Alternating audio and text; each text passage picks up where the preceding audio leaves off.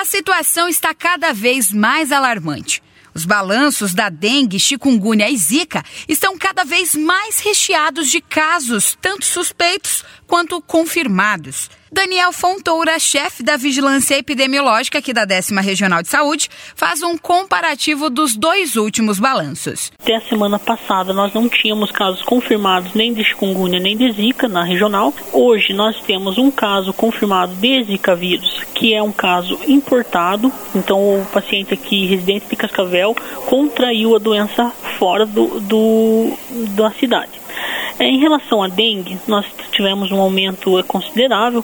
Nós tínhamos, até a semana passada, 125 casos positivos, desses é, 73 autóctones, o contraído no próprio município de residência, e 52 importados. Hoje, essa semana, um aumento considerável para 216 positivos, desses 143 autóctones e 73 importados. De acordo com Daniel, os números de casos de dengue, por exemplo, na regional quase dobraram em comparação entre o penúltimo e último balanço. O aumento ele é considerável, né? Então aí de casos de dengue, que é o que a gente está tendo mais casos realmente já confirmados.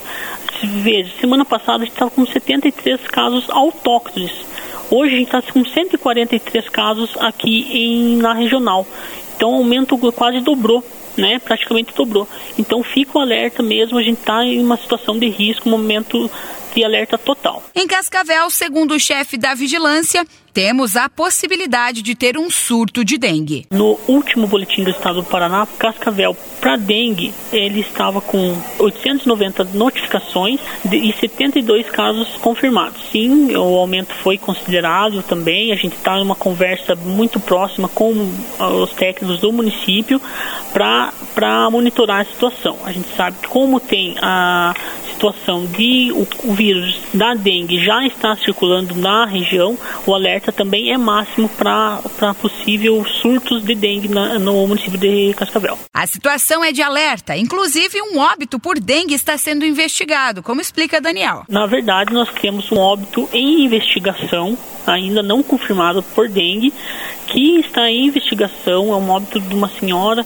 no final do ano. Né? A gente está próximo, a gente fazendo uma conversa com os técnicos do município, os técnicos da regional e do nível central da Secretaria de Estado de Saúde para investigar e descartar ou confirmar o óbito por dengue. Febre alta, dor de cabeça, dores no corpo e articulações, fraqueza, dor atrás dos olhos e coceira na pele.